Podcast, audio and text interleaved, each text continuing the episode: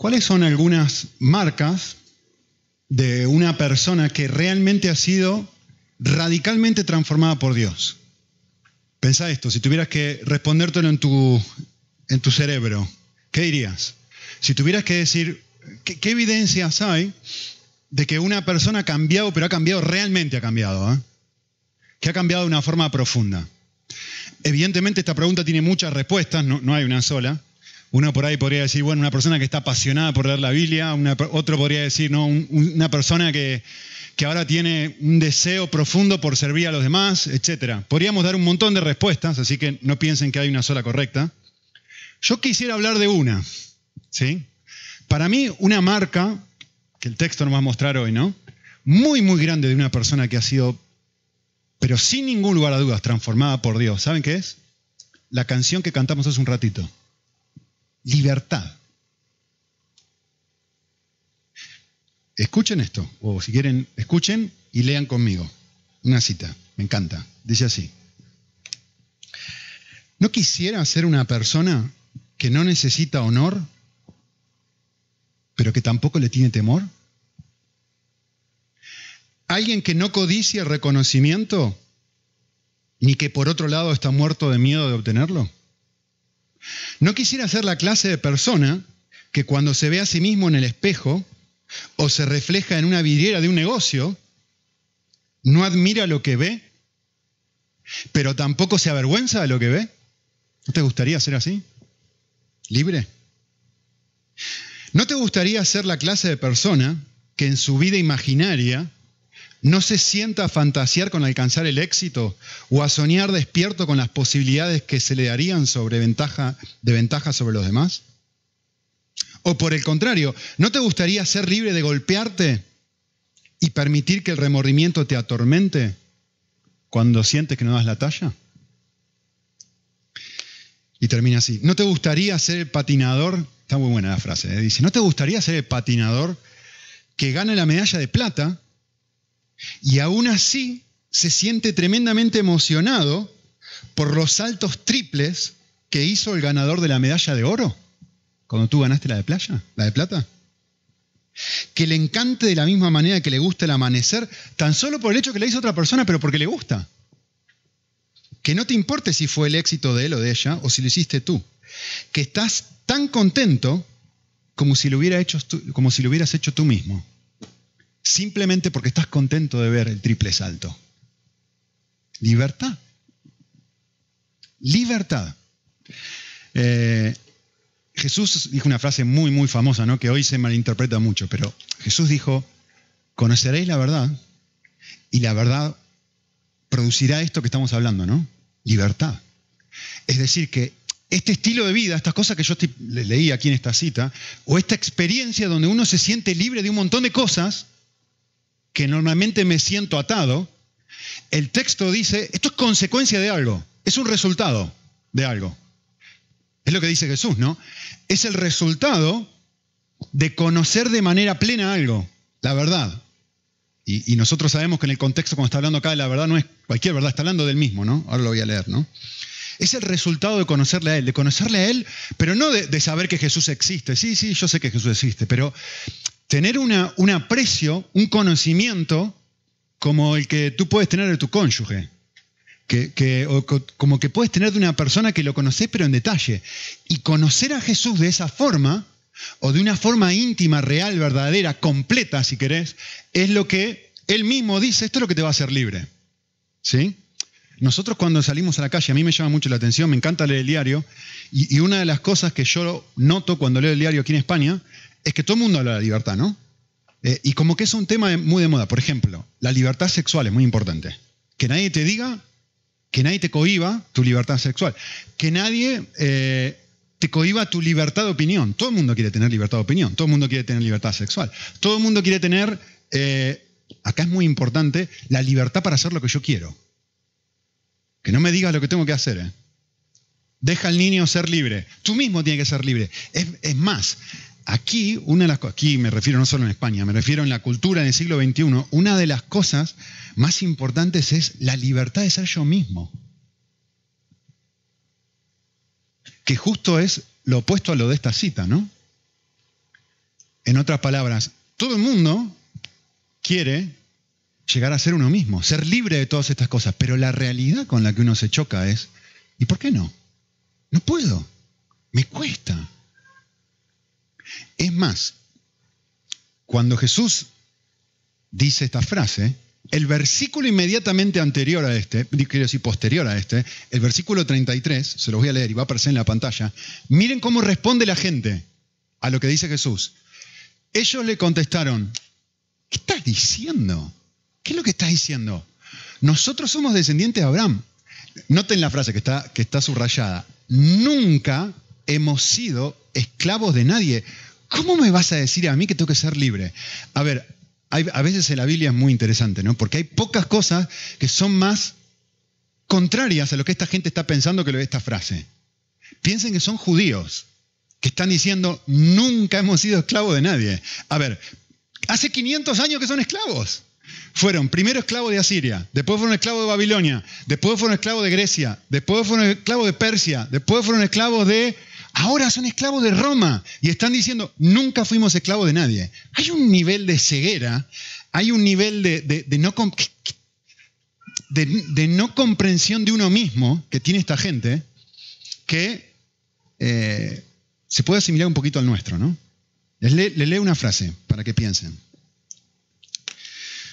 Tú y yo somos controlados por aquellas cosas que más amamos. Si amamos desmedidamente nuestra reputación, seremos controlados, es decir, seremos esclavos, no seremos libres. Si lo que nos importa más en nuestra vida es nuestra reputación, seremos controlados de una forma desmedida por la opinión de los demás. Si lo que más amamos es nuestra imagen, seremos controlados, seremos esclavos del estado actual de nuestra belleza. Es decir, si estoy linda, Voy bien, si no estoy linda, no estoy bien. Si me siento guapo, va bien, si no me siento guapo, soy esclavo de eso. ¿sí? Si amamos nuestro descanso, seremos controlados por aquello que nos trae satisfacción. Si amamos el placer sexual, seremos controlados por la pornografía. Aquello que nos controla es nuestro Dios, es nuestro amo. Y es exactamente lo que dice la Biblia en Romanos. Porque estas personas son esclavos, no de Jesús, sino de sus propios apetitos.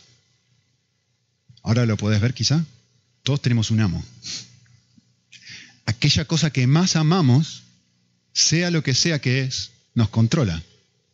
Y no nos deja ser libres, porque vivimos para eso. Eh, en la semana estaba corriendo con Tommy, ahora estoy saliendo a correr, ¿no? Y fuimos por la playa y él venía en la bici al lado mío y yo estaba súper feliz de que estoy saliendo a correr y de repente estoy corriendo con Tommy, estaba contento, yo les digo en serio, estaba mirando el mar, corriendo con mi hijo, voy corriendo, de repente pasa un chico, 23, 24 años, y me pasa volando, corriendo al lado mío. Yo empiezo a mirar y se me fue la felicidad, digo, ¿cómo puede ser que este me pase así corriendo? Esto no me pasaba cuando era joven, estas cosas no pasaban, ¿no? Y, automáticamente empecé un diálogo interno conmigo mismo diciendo, bueno, yo tengo 42 años, ese tiene 22, tiene unas piernas así gigantes, intentando justificar, intentando sentirme bien conmigo mismo. Esclavo, esclavo. A ver si me explico. Que esto es algo de todos los días. Pensando y tratando de decir, tratando de encontrar valor tratando de encontrar valor en mi propio correr. Estaba, de hecho, para que vean que no es algo mío solo, se lo contagié a mi hijo. Estaba andando en la bicicleta y en un momento había una, bajada así, ¿no?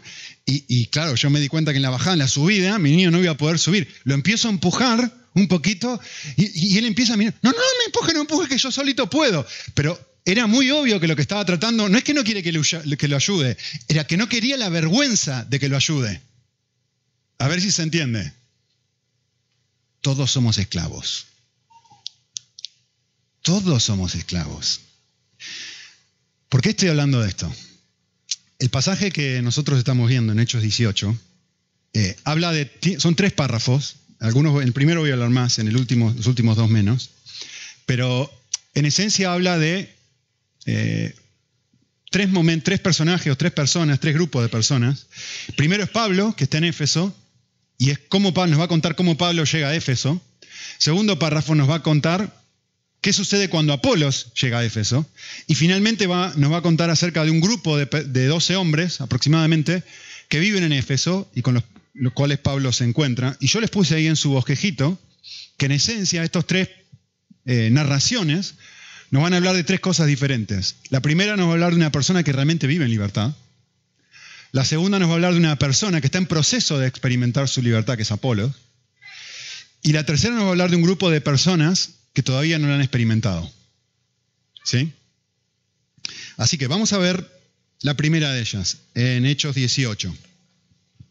Si ustedes se fijan en el versículo Hechos 18, 18, eh, Pablo estaba en Corinto, en lo que vimos o lo que han visto hace un par de semanas atrás, se despide de los hermanos, dice el versículo, se embarca hacia Siria, y acá nos introducen a Priscila y Aquila, que van a tener mucho sentido un ratito después en, el segundo, eh, en la segunda narración, que se encuentra con ellos, y, quiero que noten algo que normalmente pasaríamos de largo, ¿no? Fíjense cómo termina el versículo 18. Y en Sencrea se hizo cortar el cabello porque tenía hecho un voto. Y uno dice, ¿qué está haciendo este hombre? ¿Qué es lo que está haciendo este hombre?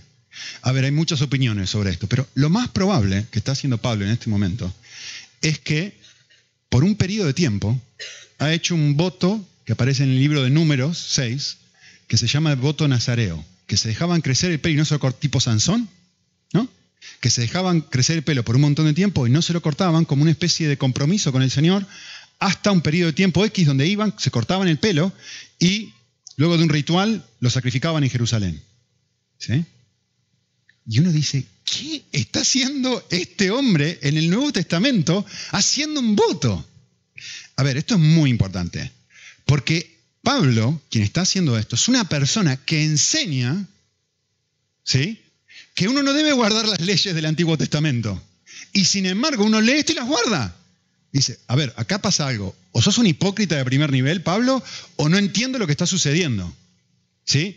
Porque tú dices, él en este momento ya ha escrito el libro de Gálatas, y en Gálatas dice, miren lo que dice en Gálatas 1, dice, Cristo nos llamó para libertad, no vuelvan otra vez esos rituales, esas cosas, esa, hay gente que está tratando de conversar lo que tienen que seguir todas estas leyes y Pablo escribe todo el libro de Gálatas, que lo escribió en el primer viaje misionero, esto es el segundo, para decirle a esta gente, no se hagan esclavos de esta clase de cosas. Pablo, ¿qué estás haciendo tú obedeciendo esto?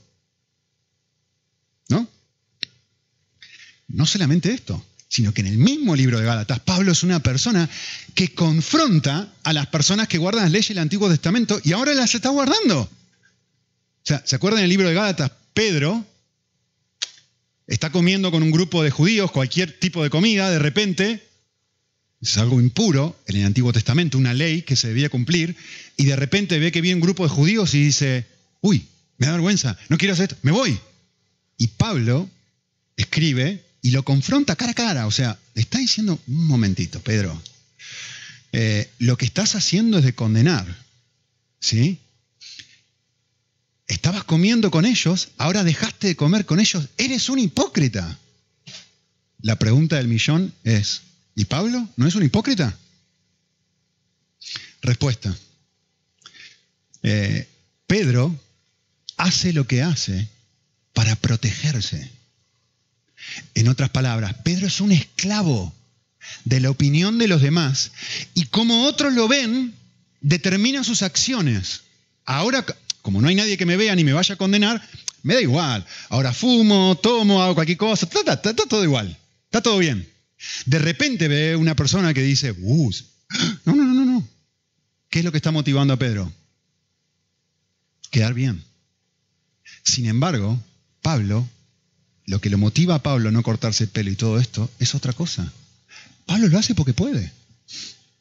Todo me está permitido dice Pablo. No todo me conviene, pero todo me está permitido. La diferencia entre uno y otro es, uno está tratando de quedar bien, sigue esclavo, el otro no está tratando de quedar bien. Simplemente está siguiendo una tradición que puede hacer, como la tradición que nosotros tenemos de venir un domingo a la iglesia, en vez de juntarnos el día lunes. ¿O no? ¿Sería pecado juntarnos el lunes? Pero si lo, hacemos, lo hemos hecho por 20 siglos, da igual, que nos juntamos los domingos por 21 siglos ya. Si nos quisiéramos juntar el lunes, ¿es pecado? Son tradiciones, son cosas que puedo seguir, no seguir, tengo la libertad de hacerlo. Lo que hace la diferencia es esto. Lo que hace la diferencia es que Pedro no es libre y Pablo sí. Es más, entre paréntesis, lo mismo pasa con Jesús en el templo. ¿eh? Va y destroza la propiedad de otra persona. Y uno dice, ¿qué está haciendo este loco? Jesús, las personas espirituales no destrozan las cosas de los demás. Y Jesús dice, no. Jesús es libre. Libre para que concluyas, estás loco. Miren cómo sigue el pasaje. El pasaje sigue diciendo así. Eh, Pedro, perdón, Pablo, llega a Éfeso con Aquila y Priscila, los deja en Éfeso, ahora vamos a ver que es cuando se encuentra con Apolo, y, y él hace lo que hace siempre, miren el versículo 19, entra en una sinagoga y empieza a discutir con los judíos, es decir, como si se parara acá en el púlpito y empieza a predicar, ¿no? Y habla con todo el mundo. Ahora, estamos en el capítulo 18, de hecho, si has estado con nosotros, sabes qué es lo que pasa cada vez que este hombre se pone a predicar. ¿Qué es lo que pasa? Exactamente, bronca, lo, tienen que sacar de una canasta porque se lo quieren comer, lo quieren apedrear, eh, lo quieren matar, lo sacan, lo golpean, lo enjuician, lo meten en la cárcel. Es horrible. Cada vez que se para y hace esto, se pone en pie, cada vez que se pone en pie en un púlpito, en una sinagoga y empieza a enseñar, resistencia total y absoluta. ¿Qué es lo que pasa aquí? Miren, miren lo que dice el texto. Discute con los judíos. Versículo 20. Exactamente lo opuesto. Cuando termina de hablar, la gente le dice, por favor, quédate más, quédate más tiempo, quédate más tiempo, quédate más tiempo. ¿Qué es lo que dice él? Respuesta, gracias, pero no gracias, me voy. No nos dice por qué se va, no es lo más importante, se despide de ellos y dice, volveré otra vez, versículo 21, si Dios quiere, y zarpó para Éfeso. Perdón, y de Éfeso. Eh, eh, entiendan lo que está pasando acá. Una persona que está experimentando un enorme éxito ministerial, le da la espalda al éxito. Totalmente, le da la espalda por completo. ¿Sí? O sea que no solamente es libre de la opinión de los demás al cortarse el pelo, sino que también es libre de, necesitarse, de, necesitar ser exitoso. Esto es, a ver, ¿qué quiero decir? Les voy a dar un ejemplo contemporáneo para que me entiendan. Esto es lo mismo, esto es lo mismo que si tú estás en tu empresa y eh, viene tu jefe y te dice, ¿sabes una cosa? Has estado haciendo tu trabajo tan bien que sé que te estamos pagando 1.200 euros al mes y que la verdad que te estamos pagando súper mal. A partir de ahora, me gustaría, te, damos esta oferta laboral, que te mudes esta, a esta otra oficina, te vamos a, vamos a aumentar tu sueldo el triple. Y tú te pones a pensar y dices esto, un momento, yo hace dos años que estoy aquí, y le estoy hablando a mis. tengo un montón de compañeros del trabajo, les estoy hablando de Cristo, tengo una relación re linda con ellos, hay muchos que están a punto, hay varios de ellos que estoy testificando, están a punto de convertirse. Si yo me voy de acá, ¿qué queda con ellos? Nada. Y le decís a tu jefe esto, te agradezco la oferta laboral, me voy a quedar aquí. Y tu jefe, estás loco. Tu familia dice, estás loco. ¿Quién le da la espalda a algo así? ¿Quién hace esa clase de cosas? ¿Saben quién hace esa clase de cosas? Una persona que es libre del amor al dinero. Como este hombre es libre de la necesidad de tener éxito. Eh, Saben que estuvimos en Estados Unidos, estaba hablando con, un amigo que me dice, un día te quiero presentar a, a un amigo mío. Es una de las personas más agradables, más preciosas que he conocido.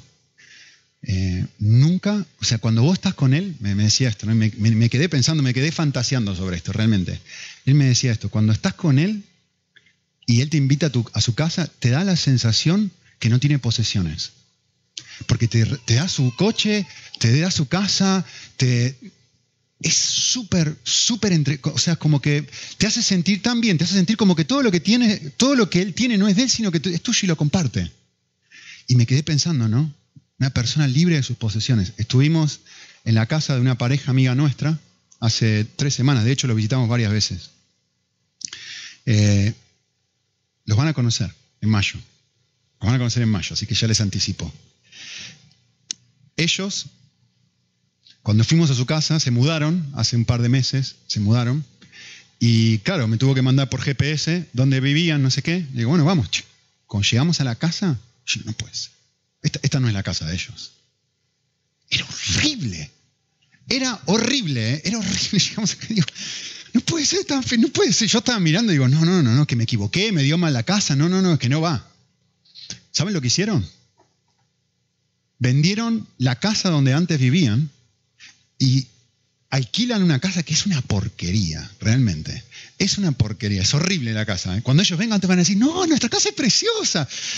Es fea, es muy fea. Para los Estados Unidos es horrible. ¿Y saben cuál fue la razón por la cual vendieron la casa? Para estar más cerca de la iglesia. Porque quieren invitar gente a la iglesia a tener grupos pequeños en su casa. Libre. Porque quieren tener un grupo pequeño en su casa. Cuando nosotros estábamos, estábamos en, el, en, el, en el living de ellos que tiene un sillón así grandote, otro sillón enfrente y apenas un pasillito así en medio del otro. ¿eh? Estamos hablando de Texas. En Texas todo es grande. Y esto era, te sentía que peor que, peor que acá en España, que todo, en Europa, que todo más chiquitito, ¿no? Estábamos como todos pegados. Y me dice ella, estábamos em, em, charlando, y me dice que sabes que, que, tu hermana, mi hermana, y su familia se va a quedar a dormir en, mi casa. Yo le digo, yo la miré como diciendo, ¿qué me estás hablando? ¿Cómo que se van a quedar a dormir en tu casa si no hay lugar? Son cuatro y ustedes no entran. Y me dice, sí, pero no le digas, no le digas, no le digas, ¿eh? no le digas que, nos mudamos ni como nuestra casa, por favor, no le digas que yo quiero, quiero, quiero que se queden en casa. Y pero ¿qué van a hacer? dice, no, Preston va a dormir en este sofá, yo voy a dormir en este sofá, Chris y Flor van a dormir en la cama nuestra y los niños van a dormir en este otro, esta otra habitación que tienen. Estoy deseosa de que lleguen a casa. Libre. Libre para estar incómodo. Libre. Libre. Esto es lo que dice Pablo. La libertad que yo tengo la uso no como una excusa, como un pretexto para, vale, ahora yo puro, como un pretexto para la carne, ¿no? No, no, no. La libertad que yo tengo la uso como un, como un regalo para servir a otros en amor. Él tiene toda la libertad del mundo, pero lo próximo que leemos en el pasaje es que este hombre no deja de servir, no deja de predicar. Eh, volveré a vosotros, tengo la libertad de irme. Versículo 22, y al desembarcar en Cesarea se va a Jerusalén, no sabemos bien qué hace ahí, desciende a Antioquía, a la iglesia original de él, seguramente le cuenta a los hermanos, les da un reporte de lo que hace, y después de pasar eh, un tiempo allí, ¿qué es lo que hace? Sale otra vez de vuelta a servir a la gente. Otra vez de vuelta, el tercer viaje misionero. Recorriendo por orden la región de Galacia, Frigia y de Galacia y Frigia, fortaleciendo a todos los discípulos. Eh, este párrafo, o este texto que hemos leído, no nos dice cómo Pablo hacía para vivir de esta forma, pero ya lo hemos leído en el pasaje de Juan, ¿no? Esto no es algo especial de Pablo, no es que era alguien distinto, sino que es el resultado de algo. Es el resultado de lo que Jesús va a decir unos versículos después de lo que le dimos. Si yo te hago libre, si tú me experimentas a mí, si tú me conoces a mí, vas a experimentar algo que nunca antes experimentaste, verdadera libertad. Y justamente los dos párrafos que vienen después son ejemplos de personas que experimentaron esta clase de libertad, que tuvieron un nuevo encuentro con Jesús y fueron libres. Así que ahora lo que va a hacer el versículo, el capítulo en el versículo 24, es centrarse en qué pasó en el mientras tanto, cuando Pablo no estaba en Éfeso y se habían quedado Aquila y Priscila allí. Y sucede algo, dice el versículo 24. Llegó entonces a Éfeso un judío que se llamaba Apolos y nos va a empezar a describir este hombre, ¿sí? Y, y, lo va a hacer en detalle a propósito. Primero nos va a decir, era natural de Alejandría. A ver, yo sé que a nosotros no nos dice mucho, pero Alejandría era la segunda ciudad del Imperio Romano, era una ciudad extremadamente conocida por su erudición, había una biblioteca gigantísima. Decir, esto es lo mismo que cuando presentan a un conferenciante y le dicen, este hombre estudió en Harvard. Es lo mismo, para que se den una idea. si, el autor me está dando, me está diciendo esto, es que me está diciendo, este hombre era un capo a nivel cerebro, que es justamente lo que va a repetir después. El texto sigue hablando y dice, era un hombre elocuente, es decir, una persona con una capacidad retórica y con un conocimiento gigantísimo, este Apolos. ¿sí? No solamente eso, sino que dice que eh, era, instruido, era poderoso en las escrituras. Es decir, una persona que conocía el Antiguo Testamento, escrituras en ese momento del Antiguo Testamento, que lo conocía de punta a punta. ¿sí?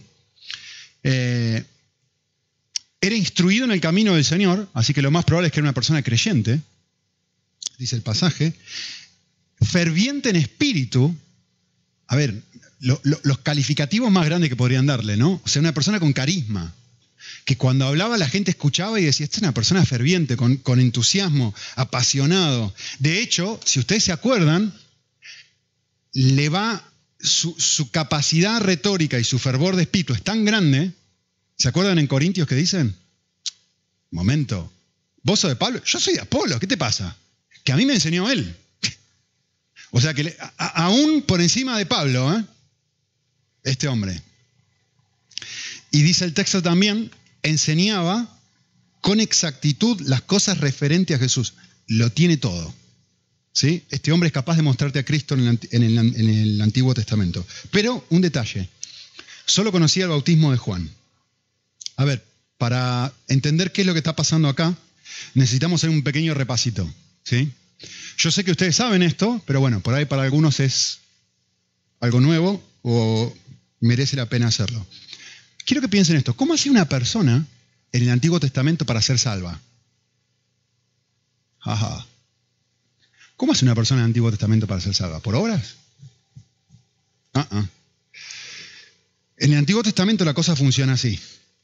Antes de Cristo, aún en Génesis 3 lo que tenemos es un protoevangelio, ¿sí? un anticipo de que Dios iba a hacer algo, a mandar un Mesías prometido. Y lo que los sacrificios eran, que hacían los, judíos, era una sombra ¿no? de algo que iba a pasar en el futuro. Entonces, en cierta forma, dicho de una forma simple, la gente, la gente en el Antiguo Testamento era salvo poniendo su fe en algo que el Mesías iba a hacer en un futuro. Entonces, su fe era al futuro, era prospectiva. Nosotros, eh, después de la cruz de Cristo, ¿cómo somos algo? Al revés, de forma em, retrospectiva, mirando hacia atrás, poniendo nuestra fe en lo que Jesús ha hecho. O sea, ellos apuntaban hacia adelante, nosotros miramos para atrás, ¿sí o no? Todos hacia una cosa, hacia el evento, la cruz de Cristo, ¿sí? Entonces, esta gente, o mejor dicho, este hombre, nos, informa que este hombre solamente conocía el bautismo de Juan. Y si ustedes se acuerdan, ¿Qué era lo que decía Juan? Juan decía, va a venir uno, ven, hacia adelante. Va a venir uno, va a venir uno, hacia adelante. Pero en la vida de Juan vino este uno. Entonces, ahí hay como un periodo intermedio, ¿no? Que queda ahí medio colgado. En donde está Jesús, que todavía no ha muerto, pero es este. Y Juan dice, ustedes tienen que creer en él. Y constantemente está apuntando a Cristo, Juan. ¿Sí? Este hombre, de alguna forma, se entera de esto eh, y, si ustedes se acuerdan, leyendo los evangelios, eh, siempre hay una, un poquito de pelea entre los discípulos de Jesús y los discípulos de Juan, y que se lavan las manos, que no se lavan las manos. Finalmente, algunos de estos grupitos se disipan, nunca más se vuelven a ver, ¿sí? Y resulta que este hombre, lo, que, lo más probable es que se entera que Jesús ha muerto pero no se entera de nada de lo que sucede en el libro de Hechos, no se entera de nada de lo que sucede en los evangelios. Es decir, hay un montón de información que este Apolos desconoce. ¿Sí? Entonces, en resumen, como un digamos, como lo que uno tiene que hacer con un teléfono, lo que este Apolo necesita es una actualización. ¿Sí? No es que no es una persona creyente, pero necesita ser actualizado. Y lo lindo de este hombre es que tiene una libertad tal que no le molesta ser confrontado por una pareja. O sea, piensen todos los títulos y todas las cosas que tiene este hombre y dice, comienza a hablar con denuedo y estaban Priscila y Aquila escuchándolo en versículo 26, lo llevan aparte y lo que hacen es, le explican con mayor exactitud el camino de Dios, lo actualizan. Y cuando quiso pasar por acá, ya todo el mundo le dice, sí, genial, lo animan, escriben cartas para que lo reciban y ayuda a un montón de personas porque refuta vigorosamente en público a los judíos, demostrando de las escrituras que Jesús eh, era el Cristo. Entonces, este hombre conoce el Evangelio, solamente conoce lo que Juan el Bautista ha dicho. ¿sí? Constantemente, lo, ¿qué es lo que dice Juan el Bautista? Mi tarea es preparar el camino para otro. ¿Se acuerdan que decía eso Juan el Bautista? Es decir, mi objetivo es apuntar a alguien más que va a venir. ¿Saben lo que hacen Aquila y Priscila? Lo que hacen Aquila y Priscila es mostrarle esto. Ahora, dice, solamente conocí el bautismo de Juan. Ahora, ya no hay un ser humano apuntando a Jesús diciendo, mirá qué fantástico que es Él. Él, yo no soy digno de desatarle las, las sandalias, decía Juan el Bautista. Ahora ya no es más una persona haciendo esto. Ahora es Dios mismo en la persona del Espíritu Santo, dentro de nuestro corazón, haciendo esto. Hay algo, Juan, que hay algo, Apolos, que vos no sabés. Y esto es lo que ellos dicen. La tarea del Espíritu Santo es mostrar a Jesús hermoso. De esto estamos hablando esta mañana, ¿verdad? Em, hay un teólogo que se llama eh, Packer, que él estaba intentando decir, ¿cómo le voy a explicar a mis alumnos esto? ¿Cómo hago para explicar a mis alumnos esto? ¿Cómo hago para explicarles cuál es la, tarea del Espíritu Santo? Y un día estaba caminando, supongo en Inglaterra, y, era de noche, y vio un edificio que era increíble, era precioso, pero por supuesto, era de noche. Y de repente miró y vio que había un foco muy, muy, muy grande que estaba alumbrando el edificio. Y de repente le cayó la ficha y dijo, esto, esto es. Cuando uno va caminando, no se centra en el foco. Uno no va caminando y dice, ¡oh, qué foco fabuloso! Espectacular, mirá qué bueno que está este foco, qué increíble. No, la tarea del foco es mostrar la belleza del edificio. Y que uno se enamore del edificio. Y que uno pueda ver el edificio bello, atractivo, glorioso. Esto es la tarea del Espíritu Santo. Cuando, miren, palabra de Jesús no es las mías, ¿eh? cuando venga el Espíritu, lo que va a hacer es va a dejar de necesitar los Juanes el Bautista. Es, va a mostrar quién es Jesús. Y miren, noten aquí que lo que les he subrayado. Él me glorificará. Él será un foco. Esta es la tarea del Espíritu. Va a ser un foco que va a mostrar lo fantástico que es Jesús. Eh, una cita más para leerles, me, me encanta, disfruten. Dice así, el Evangelio, si se cree de verdad, nos ayuda a salir de esta situación de extrema necesidad tan natural que todos tenemos dentro. Esta necesidad de ser continuamente respetados, que no me pase nadie corriendo, que me siento mal conmigo mismo. De ser aceptados, de que otros tengan una buena opinión de nosotros. Necesitamos controlar nuestra vida sin confianza a nadie más. ¿Qué va a pasar? ¿Qué va a pasar con mi futuro? ¿Qué va a pasar con mi trabajo? ¿Qué va a pasar con esto? ¿Qué va a pasar con el otro? Si realmente se cree de verdad, necesitamos ejercer poder sobre otros, aumentar nuestra autoestima.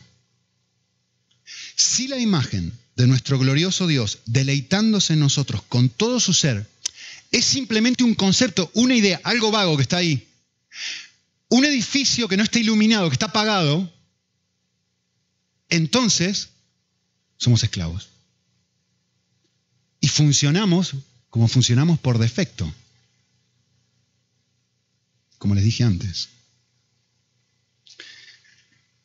Y acá esto es lo que me interesa. Sin el poder de ese foco, sin el poder del Espíritu en nuestros corazones, eh, no creen verdaderamente en el deleite o en la gracia de Dios y por eso las cosas funcionan como funcionan. Pero cuando las verdades del Evangelio obran y el Espíritu nos hace entender, poquito a poquito, poquito a poquito, ¿eh?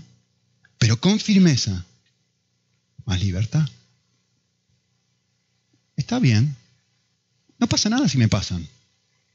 No tengo que probar a nadie que puedo correr. No pasa nada, el Señor me ama. Cristo murió por mí. Y en vez de estar mirando mi ombligo, estoy mirando el edificio con el foco, ¿no?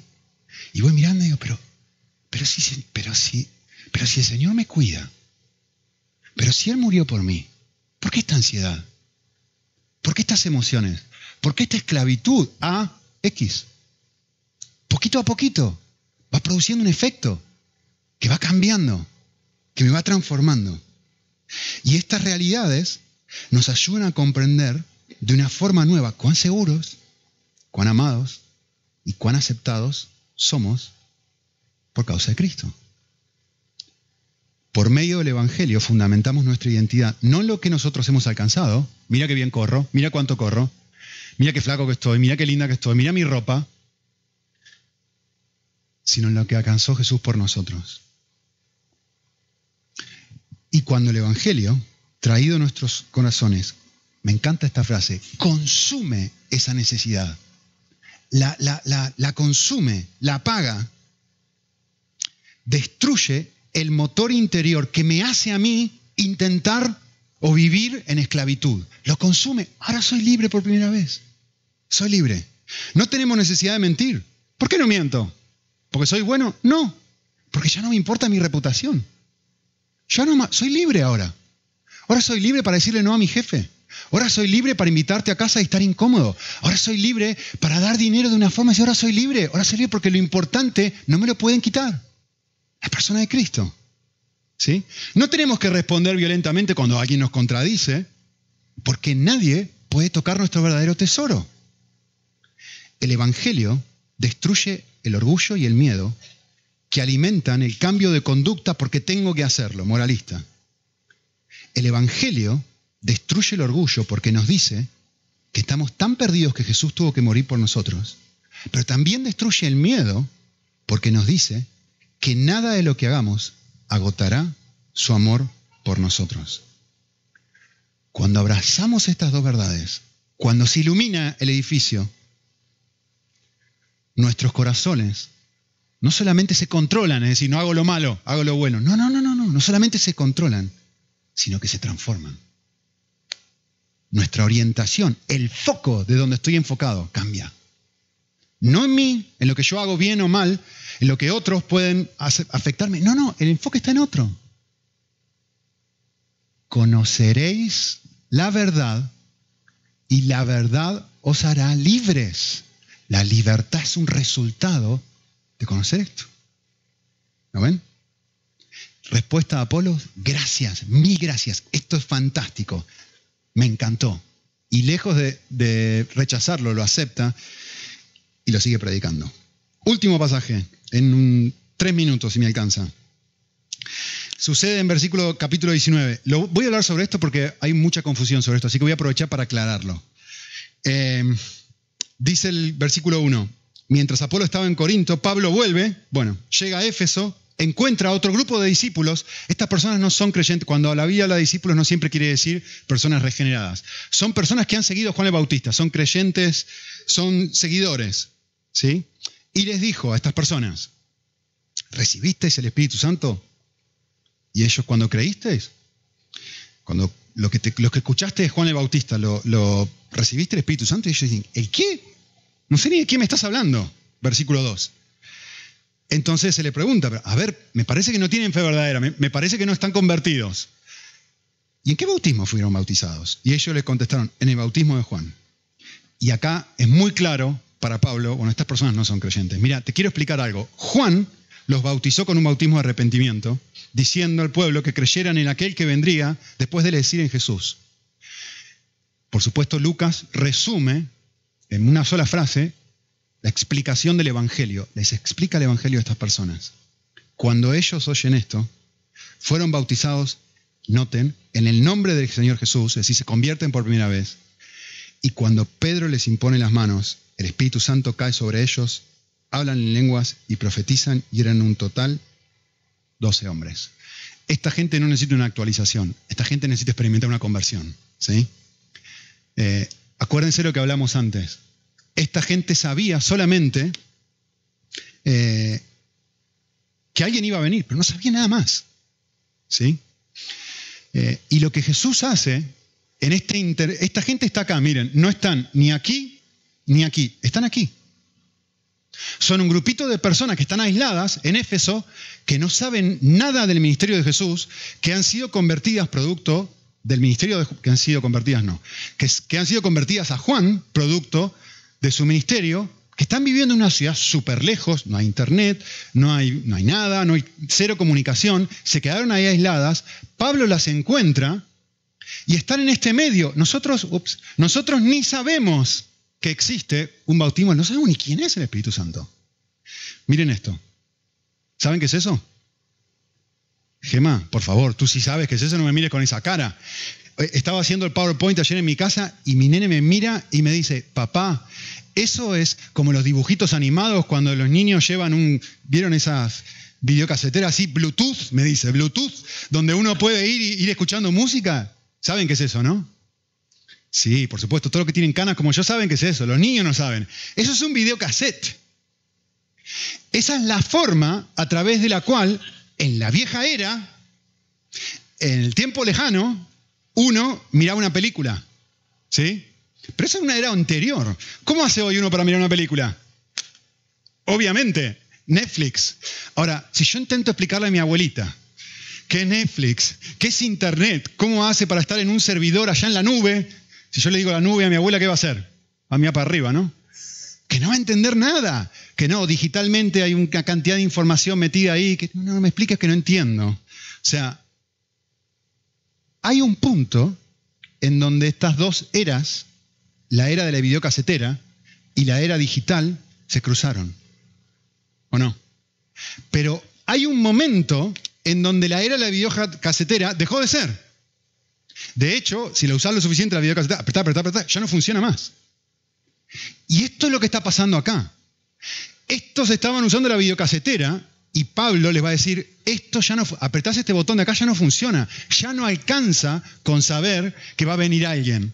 Hay una nueva era que Jesús ha iniciado. ¿Sí?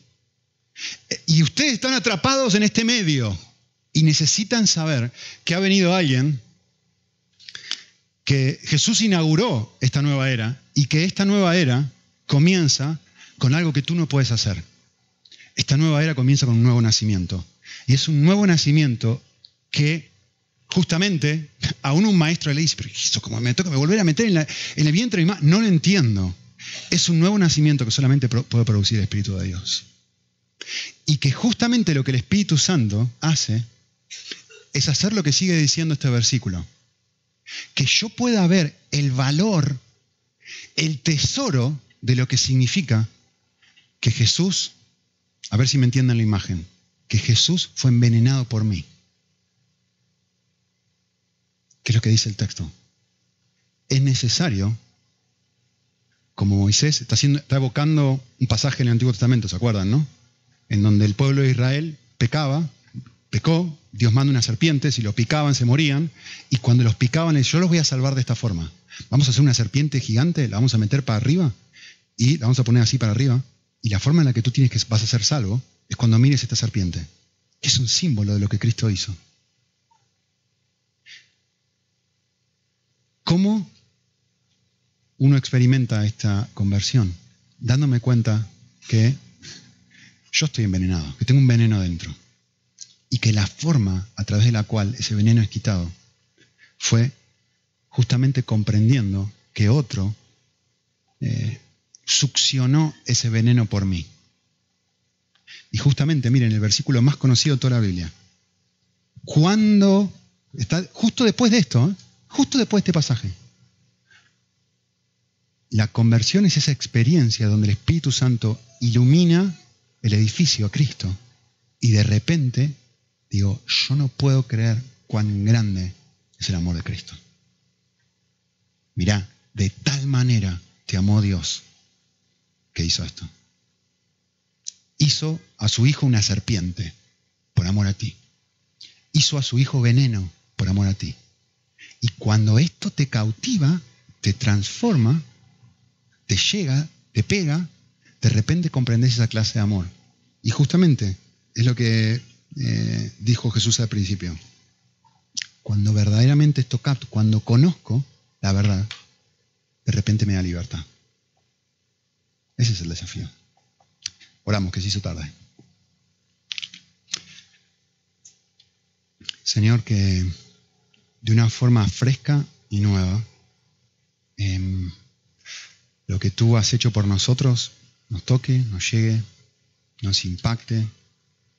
Em, Señor, que nuestros constantes mordiscos con el pecado, nuestros constantes mordiscos con cosas que simplemente hacen eso, nos envenenan, y nos alejan de ti, nos alejan de nosotros mismos, nos quitan nuestra libertad, nos coartan, nos hacen esclavos de un montón de, realidades que, nos dejan vacíos, que este